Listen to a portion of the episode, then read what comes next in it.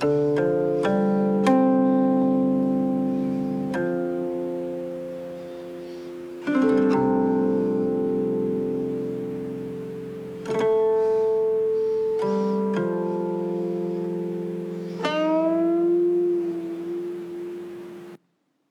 尺龙泉万卷书，上天生我亦何如？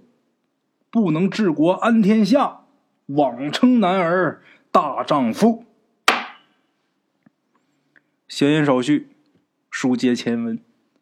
咱们前文书说到，陈四儿被小圆帽装进子母棺，险些呀被扔进秦府井中做了祭品。危急关头，得吴大师搭救。二人带着女尸，还有四个秦府家丁，抬着子母棺闯出秦府。在出秦府以后，四个秦府家丁是瞬间消失，留下沉重的子母棺。吴大师、陈四儿还有女尸这三个没有办法将子母棺搬离，故此吴大师以前后左右四棵树为支点，红线做边。将子母关女尸陈四儿还有自己圈入其中，坐等天亮。咱们昨天说到这儿，啊，这吴大师啊说：“咱们坐等天亮，等天亮之后就没事了。”陈四儿一听吴大师这么说啊，也是松了一口气呀，坐在地上靠着子母关呐休息了一会儿。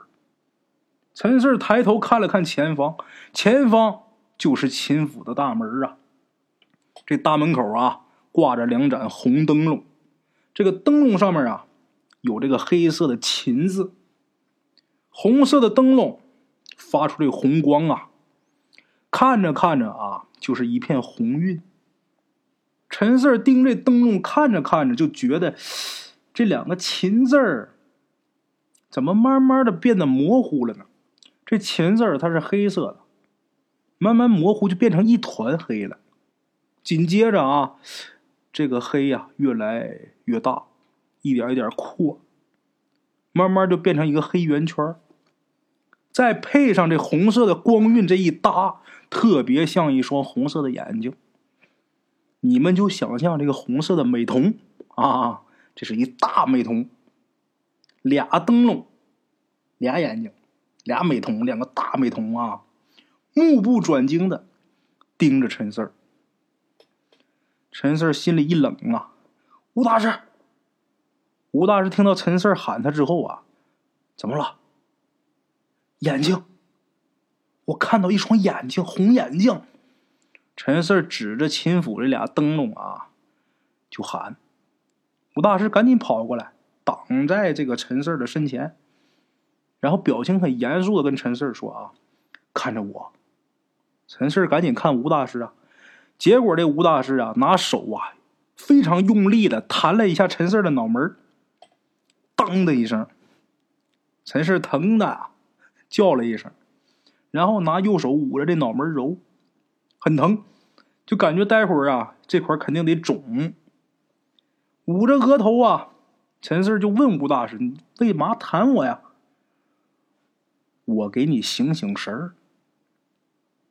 吴大师弹完陈四站起来啊，看秦府那儿，然后跟陈四说：“你别往秦府那边看，你背对着他。”哦，陈四赶紧照做啊，转过身背对着秦府，但是背对着也不行，就总感觉身后啊就被人盯着看，觉得毛骨悚然，不舒服，后背发毛，这感觉不好，坐让人坐立不安啊。陈氏心里边啊很惶恐，然后他就把这情况告诉吴大师了。吴大师就说：“啊，哎，怎么还盯着你看呢？”吴大师对这个事儿也感到很疑惑。哎，陈四我有一办法。说着话，这吴大师就把这子母棺的这棺盖就给打开了。陈四你进去躺着，你进去躺着，肯定不会觉得再被盯着。哈哈，让我躺棺材里，你快进去，我还能骗你吗？吴大师这一说，陈四也不能再犹豫了，赶紧跳到这子母棺里，然后躺下。躺下之后啊，这吴大师就把这棺材盖给盖上了，盖上是盖上啊，还留点缝。那你全盖严憋死了。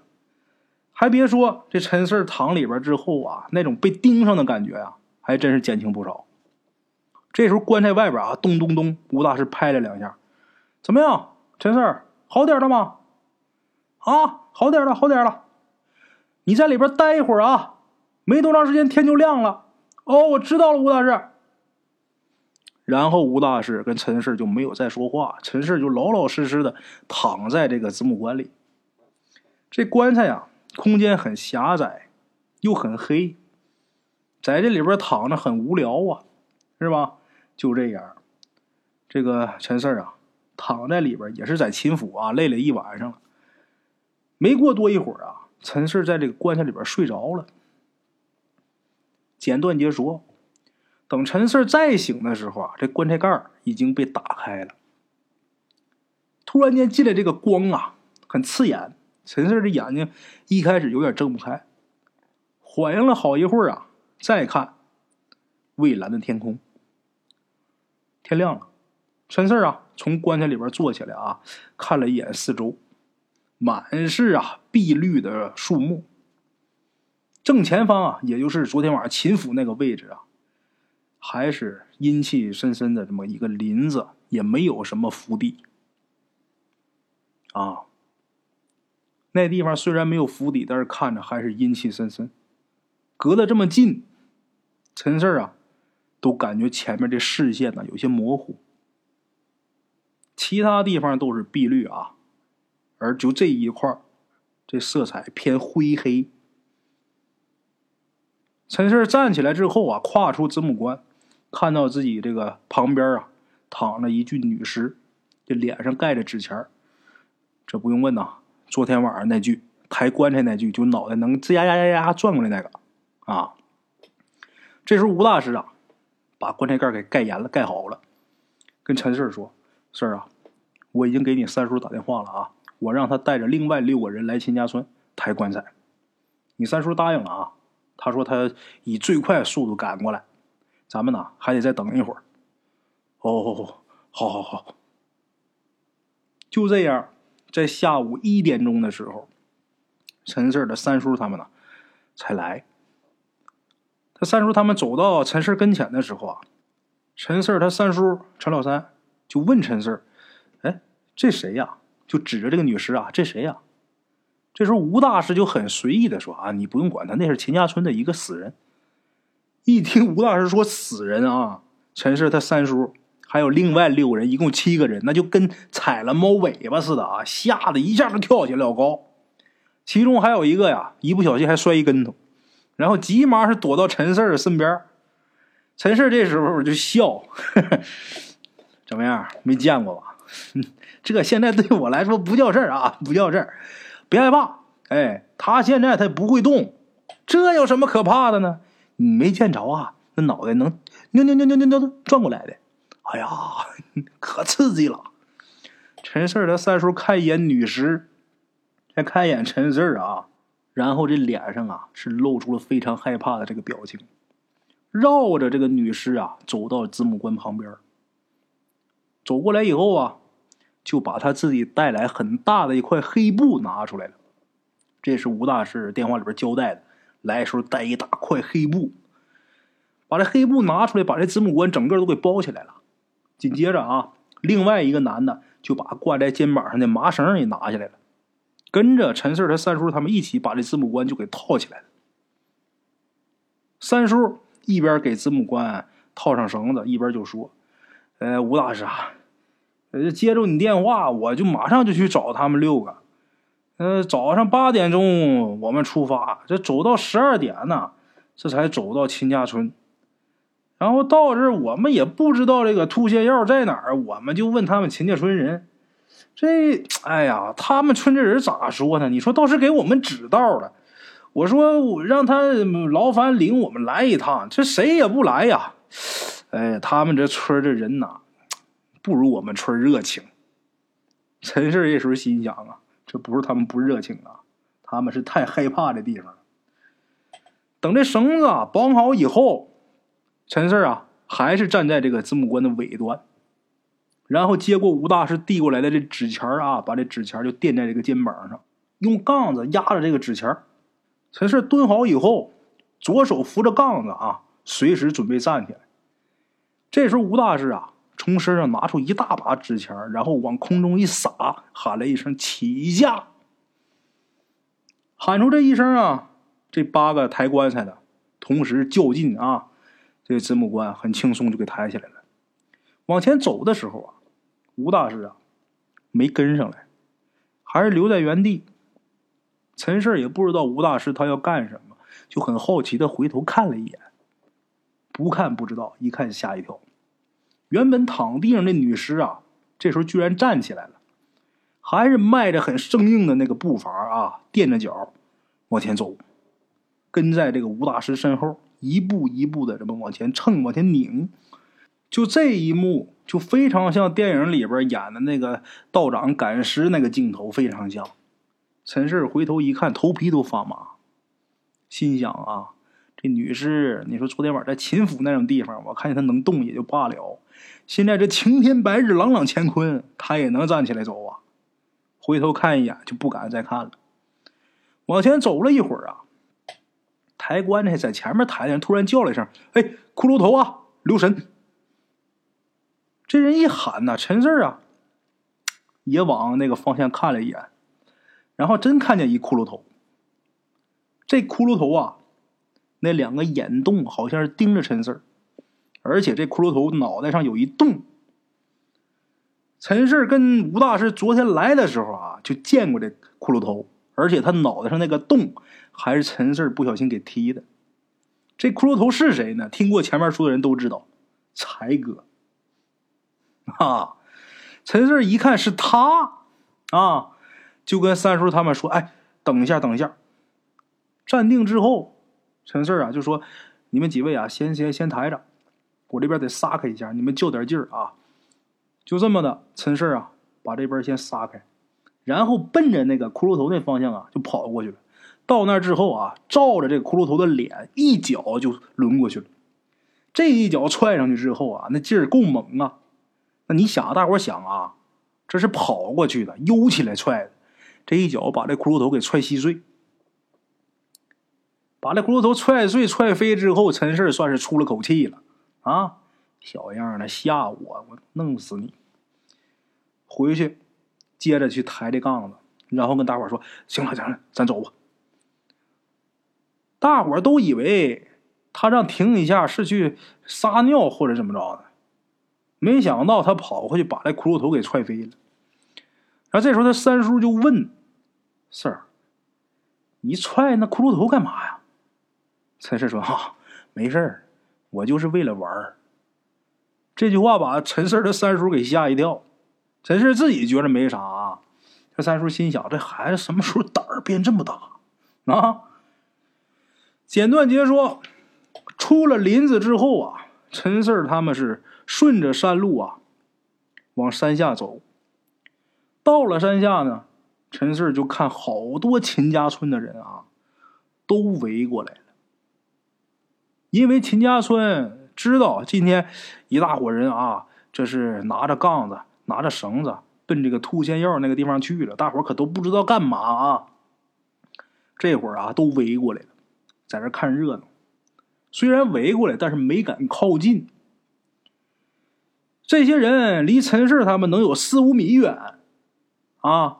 陈氏突然觉得啊，就被这么多人盯着看呢，怪难受的。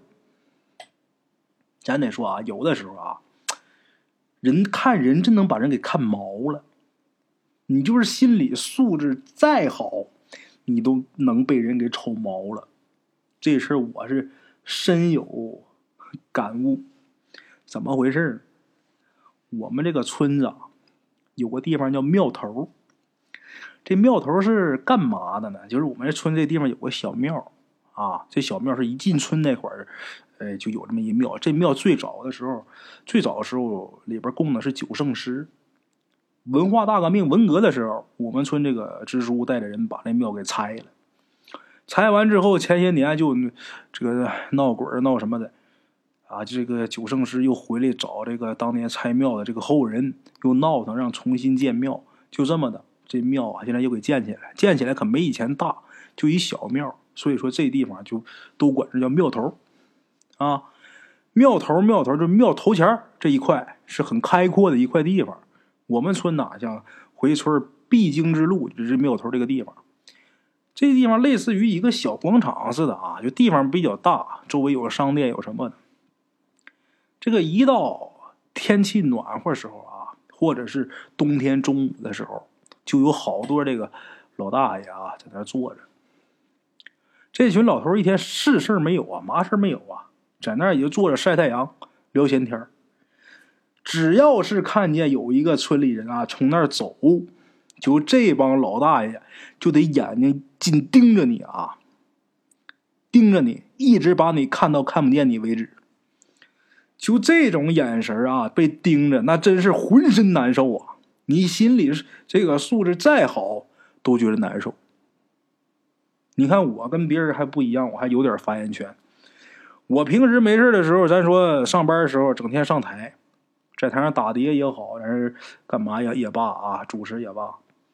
那底下那些观众看我，我不紧张，因为咱说时间长了练出来了。你看就这样，我走庙头，大伙都盯着我看，难受，因为他那个目光啊，跟观众那个目光他不一样，贼别扭。哎，扯远了啊！陈四儿今天就觉着秦家村这些人就这么盯盯的看着他，陈四就觉得浑身难受不舒服啊。正在这时候，陈氏看见人群当中啊，崔小芬别人他也不认得。这崔小芬他比较熟悉啊，给人家崔小芬招过魂啊。这崔小芬也认识陈四啊，就问陈四哎，你们抬的啥东西啊？”陈氏就说：“哎，这不能告诉你啊。”正说着话呢，崔小芬突然间是尖叫一声，然后这右手啊就指着山上，啊！吓得一个跟头，栽倒在地。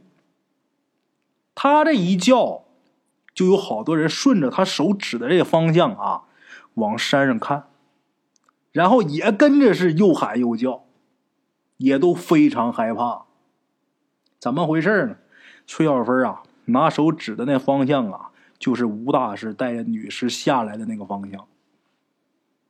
大伙看见这一幕之后，陈氏也是顺着他手指的方向看了一眼吴大师。等再回头的时候，刚才啊，就那些围观的看热闹这些秦家村的人啊，基本上啊都跑没影了。再看崔小芬这时候趴在地上往前爬，但是他没站起来跑，为什么？腿下软了，站不起来。往前爬的时候啊，这崔小芬还喊着啊：“不是我刨你的坟呐，你不要找我呀！不是我刨的你的坟呐，别找我呀！”陈四听到这话的时候，也是大吃一惊，心里边就反应过来了：这女尸是刘生媳妇儿啊！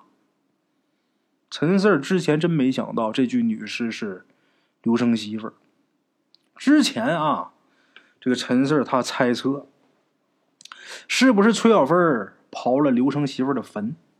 这吴大师就说过呀，如果真是崔小芬干的，那刘生媳妇儿怎么可能只是把他给吓疯了？后来事实证明，这崔小芬之所以被吓疯，是被那个戴小圆帽的怪人给吓疯的。这个事跟刘成媳妇就没关系了。但是刘生媳妇的坟的确是崔小芬带着人给刨的，是崔小芬给这小圆帽指的道之所以崔小芬没被刘生媳妇报复，不是刘生媳妇看得开、心胸开阔、不计较，那可不是啊，是因为他一直被关在秦府的一个院子里边出不来，所以啊，在让这刘生媳妇帮忙抬子母棺的时候。这刘生媳妇这个尸体呀，才说那话。要是再让我见到崔小芬那个贱人，看我不弄死他！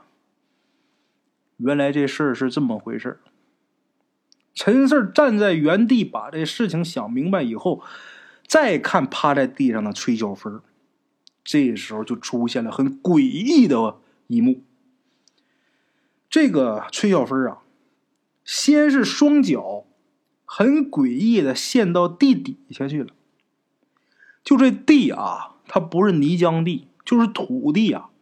它被这车马被人呐走的、踩的、压的，是很硬。就这么很硬的地面啊，很干硬的地面，愣是把他的脚啊给吞进去了。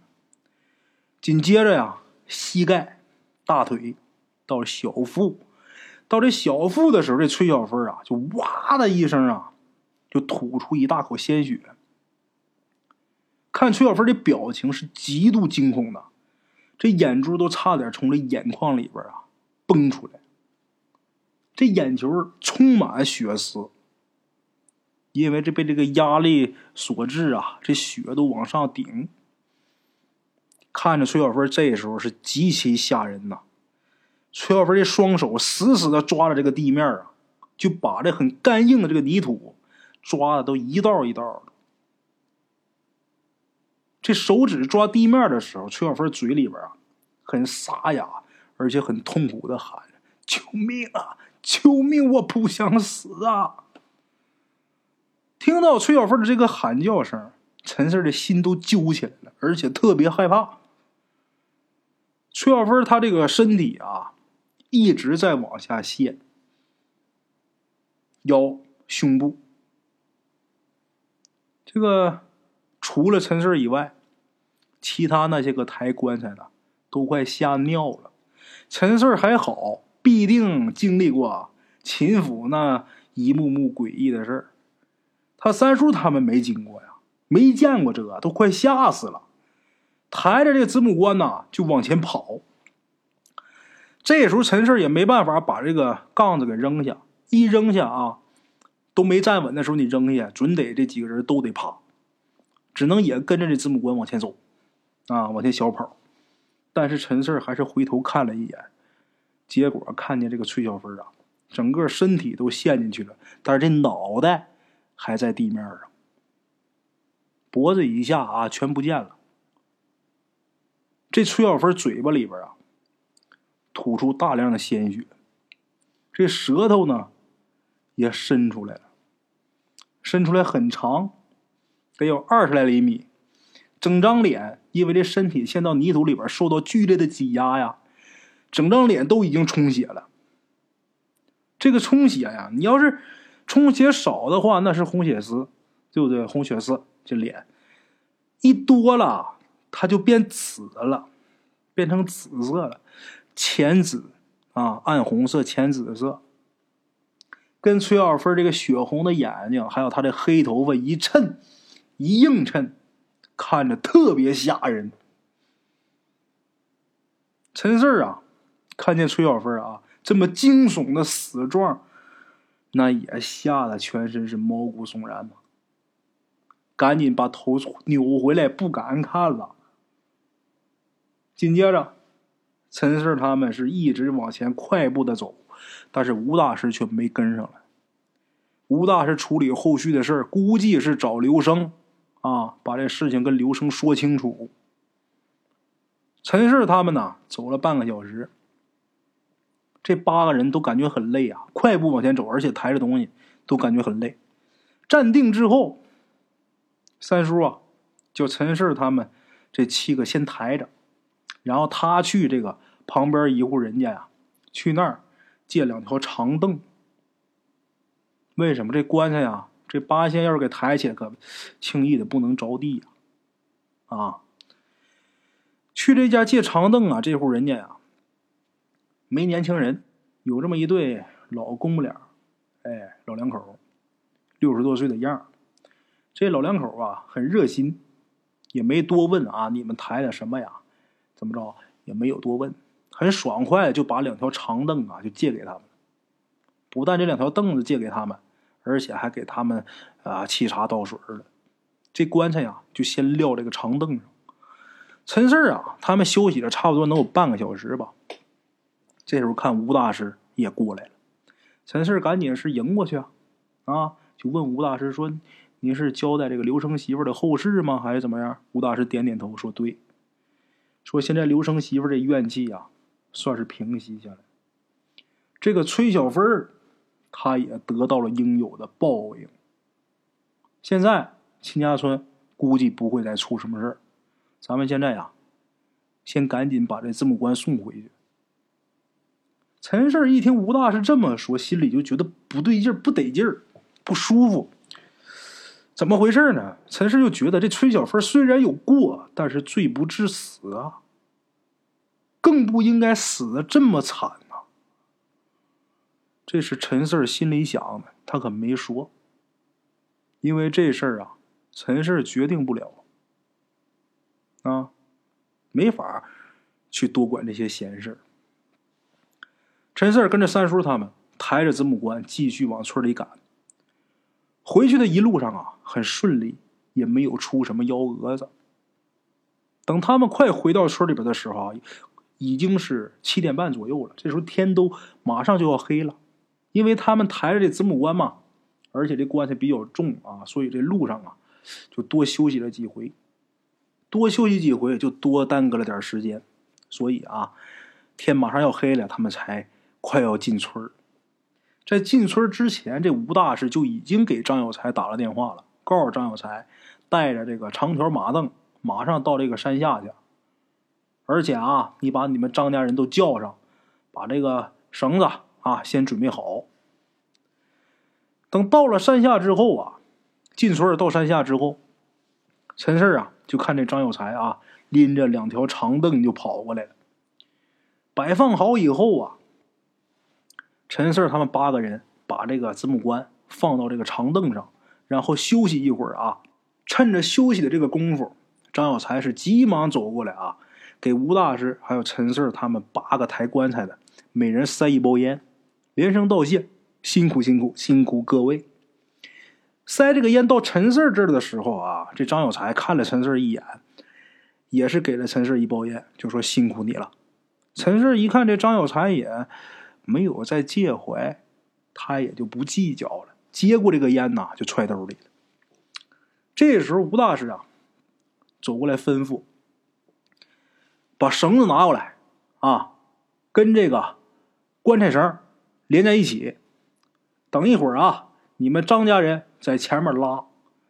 如果你们不拉的话，光靠他们八个人的话，根本就抬不上去。”这张有才赶紧点头啊。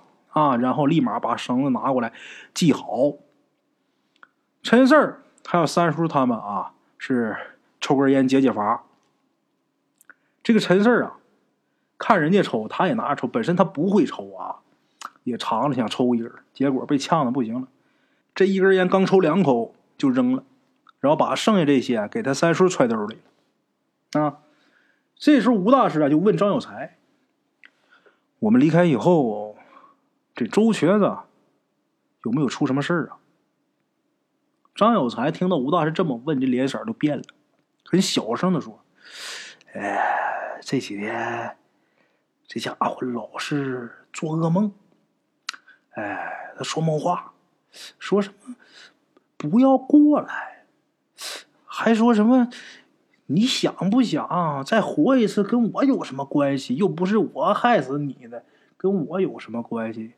什么都跟我没关系，反正我在旁边听的也是一头雾水呀，我也不知道这个这他说的到底是什么。这吴大师紧接着又问张有才：“那你呢？你有没有做什么怪梦啊？”这时候张有才啊一怔，表情开始凝重啊。呃，吴大师。我也老是梦着那个带血的东西啊，我经常把我给吓醒。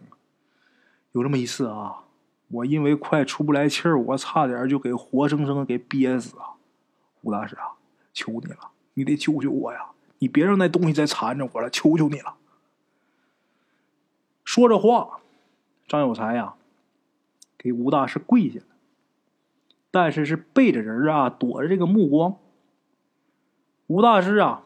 这时候眉头一皱，没有回答张有才，然后把这个张有才给扶起来啊！毕竟那么大岁数了，就说呀，等今天晚上过去，我再做安排吧。啊，这张有才这时候也很满意，好好好好好。啊，简短截说，这一袋烟的功夫很快就完事儿。抽完这根烟，吴大师就说呀：“诸位都休息好了的话，咱们赶紧上山吧。早完事儿，大家早休息。”啊，就这样，大伙儿啊，拉着棺材，抬着棺材上山。这过程啊，还是很顺利，没出什么岔子。等到了坟地那儿以后啊，把棺材放在这个长凳上。陈四他三叔啊，手脚很麻利，动作呀很迅速，把这绳子给解下来了。然后啊，大伙跟着张家人呐就下山去了。陈四也想跟着走的，可是临走的时候，这吴大师把陈四给喊住了。吴大师那意思啊，还有吩咐，陈四也不敢不照做呀。啊，只能让他三叔他们先走。那个三叔，你到家跟我爸妈报个平安，然后稍后我再回来。都走了，刚才还三十来个人呢，转瞬间这坟地就剩下陈四儿吴大师还有张有才，再有就是躺在棚子里边的张寡妇。陈四儿至始至终啊，没有去看张寡妇什么样。因为陈四儿想到了，都过那么些天了，这荒郊野外的也没有什么冷冻这个设施，估摸着这个尸体早就烂了吧。这时候要是看，那得多吓人呢！陈四就站在这吴大师身边，吴大师啊，这还有我什么事儿吗？这时吴大师表情很认真的就说呀：“陈四啊，今天晚上你留下来守一晚上吧。”啊！我留下来守一晚上，跟我有毛线关系啊！本来这个事儿跟我就没有关系，我现在已经把字母官找回来了，干嘛让我守一晚上啊？这时候吴大师没说话呀，这个表情啊很平静，一句话没说，就这么盯着陈四看。陈四心里边就发毛。就不明白怎么意思啊！你要说吴大师这时候跟他解释解释啥也好，吴大师什么都没说，就这么看着。陈四知道吴大师做事的风格，另外一个他想啊，吴大师既然让他留下来，肯定有理由，这个事肯定是有没完的地儿。一想刚才这，我说这些也没用啊，人也不理我这茬儿，就问吴大师：“那你也跟我在这儿吗？”本来陈氏想啊，如果这个吴大师留下来的话，那还行，因为有他在的话，肯定不会出什么事儿。但是这吴大师啊，却摇了摇头：“是，我你别闹啊，吴大师，你不在这儿，我我自己在这儿啊，我一个人在这守夜，我给他守夜。”这吴大师看着陈四儿，陈四儿啊，虽然你已经把这子母官给找回来了。但是你还得给张寡妇守一晚上，这个事儿啊才算圆满。他拜托你的事儿，你给他做圆满了，他保证以后不会再盯着你。今天晚上如果顺利的话，以后啊没准张寡妇他得保着你。陈氏这时候心想：我用他保，我不用，我现在就想回家。我心里边是这么想，啊，嘴上没说。吴大师这时候指着旁边有这么一个黑色一个塑料口袋，就告诉陈四：“这袋子里边啊，有张有才今天买的香蜡，还有纸钱。我们走以后啊，你先拿出三根香，老规矩啊，把香点上，给张寡妇拜一拜。你跟他说说，你已经把这字幕官呐找回来了，啊，把这三根香插好之后，如果没有什么变化，那就证明啊。”张寡妇她没生你的气，之后啊，你就给她烧纸钱，一直烧到凌晨三点钟。啊，明天凌晨三点钟，到时候我跟张有才一起上来帮张寡妇入殓，然后安葬，明白吗？陈氏那没不明白的，这过程不复杂，但是是真想回家，真害怕。说完这话之后啊，吴大师拉着陈氏。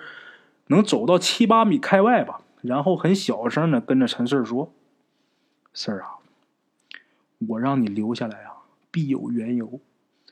你今天晚上如果看到有人来这儿，甭管他是谁啊，不论对方做什么事情，都别管啊，也不管发出什么声音，你也别去搭话，你就专心做你自己的事儿，就是我交代给你的这些事儿，明白吗？”陈氏听到这儿，心就琢磨：深更半夜，谁吃饱了没事儿撑的跑这儿来？再说他来这儿干啥？陈四啊，你也不用琢磨，你就照我说的话去做，就没毛病，没问题。啊，记住啊，陈四，不管是谁，不管对方要干嘛，都别管。专心做你自己的事儿，否则的话，你要是再惹上什么，我就真管不了你了。明白了吗？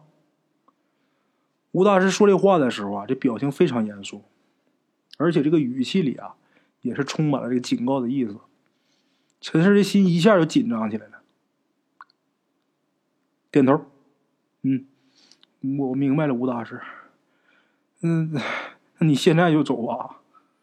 就这么的，吴大师也没跟他回这话茬，跟张有才俩人下山去了。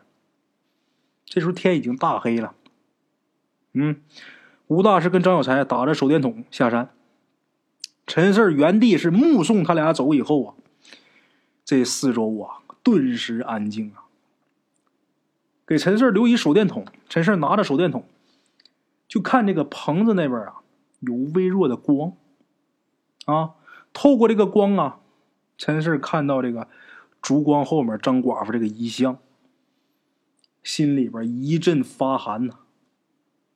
咽口吐沫，硬着头皮拿出三根香，把这三根香在蜡烛上点着之后啊，隔着几米远，陈氏是拜了又拜，然后跟张寡妇说呀：“我已经把你字幕官给找回来了。”你就原谅我吧，虽然我不知道我自己犯了什么错误，但是现在我该办的事都给你办了啊！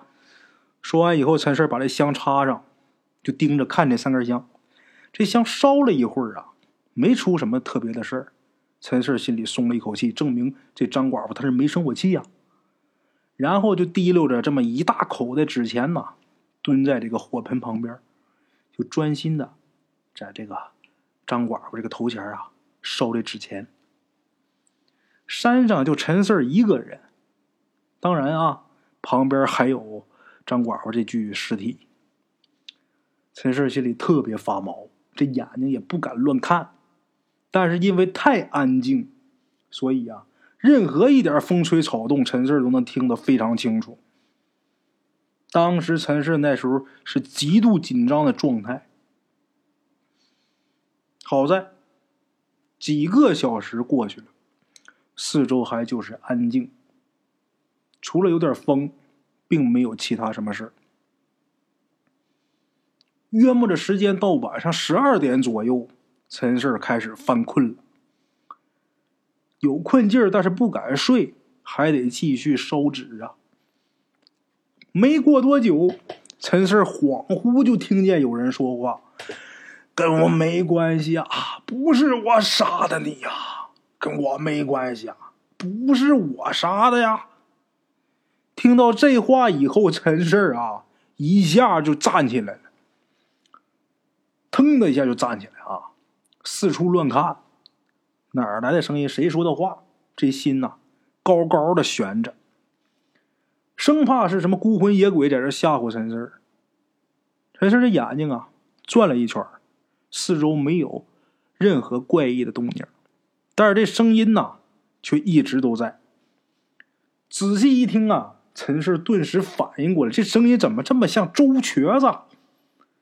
正想周瘸子的时候，周瘸子说话这声啊，在身后又起来了，非常清晰。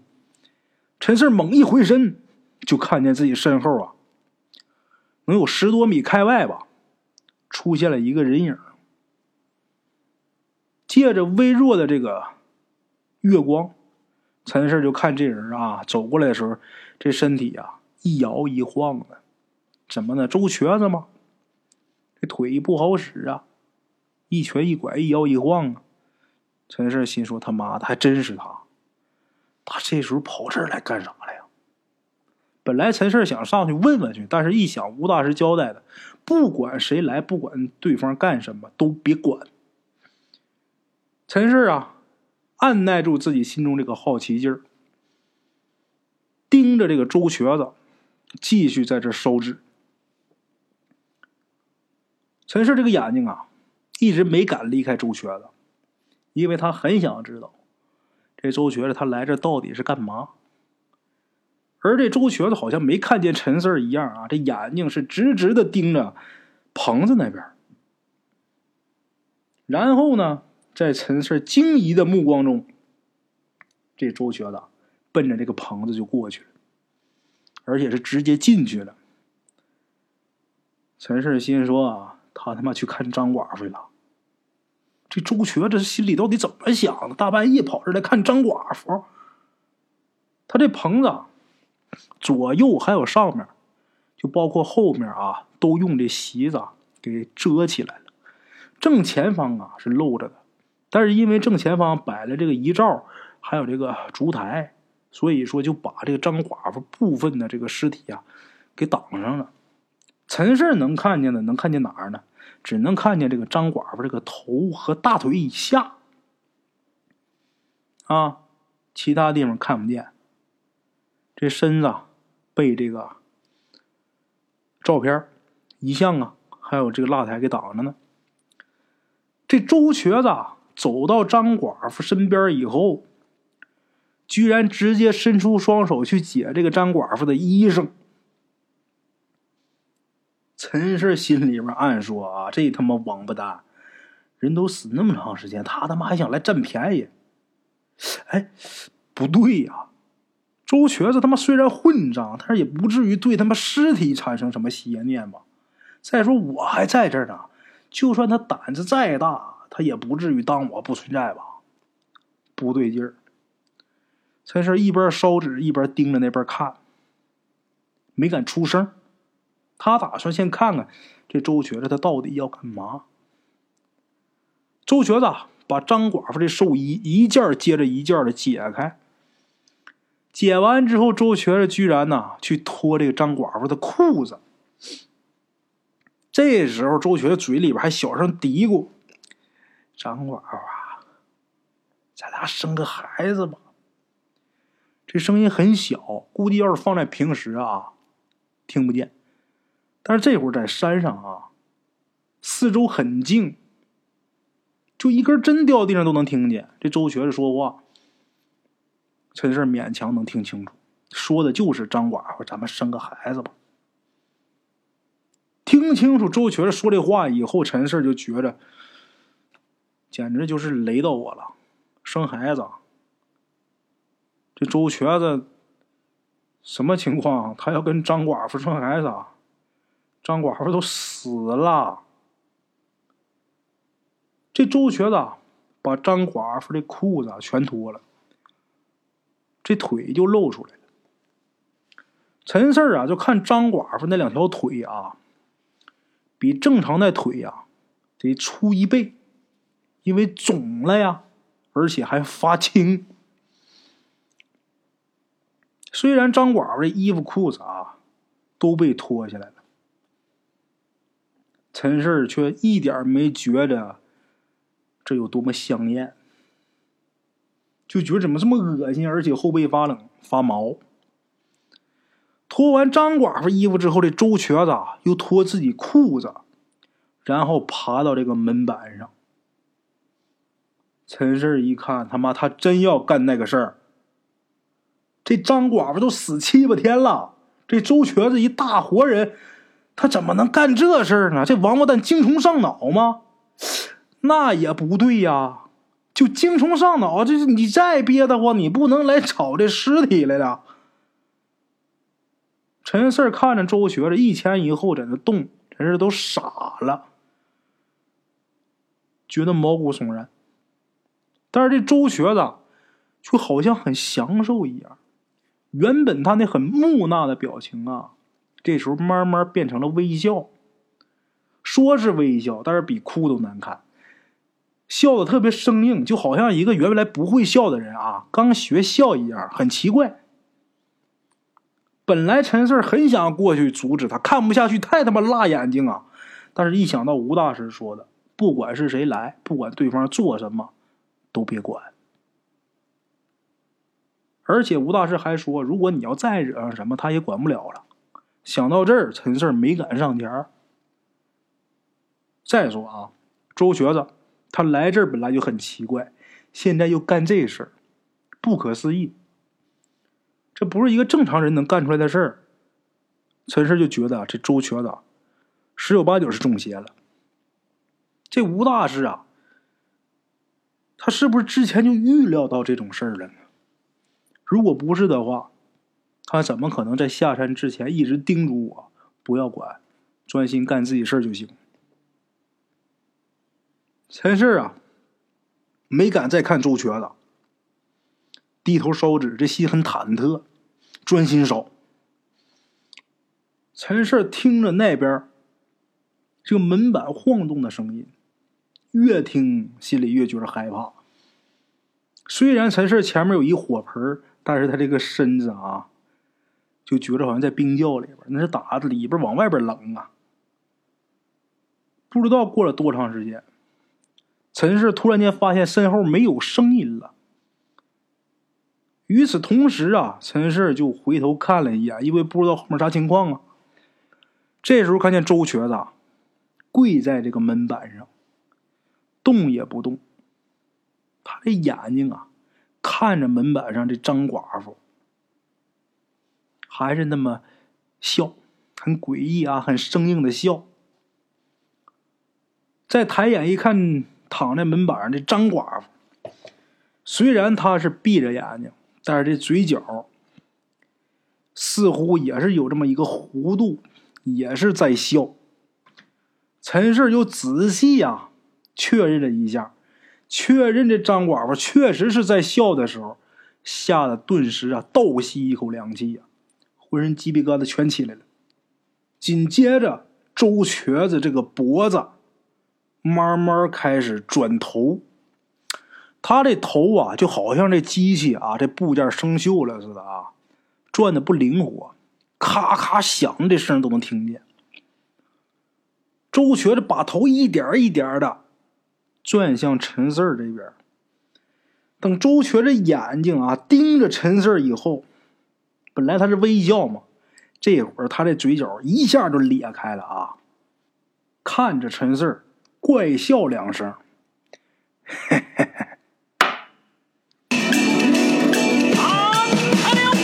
路边的茶楼，人影错落。用声音细说神鬼妖狐，用音频启迪人生。欢迎收听《大圣鬼话》。Hello，大家好，我是主播孙宇。吃完了饭，然后就回到自己的课室上啊。回到课室有喜马拉雅、百度搜索“大圣鬼话”，跟孙宇、孙大圣一起探索另一个世界。那天山女子独守枯城，感谢鬼友们，感谢鬼友们，感谢鬼友们一路陪伴。大圣鬼话，见字如面。欲知后事如何，且听我下回分说。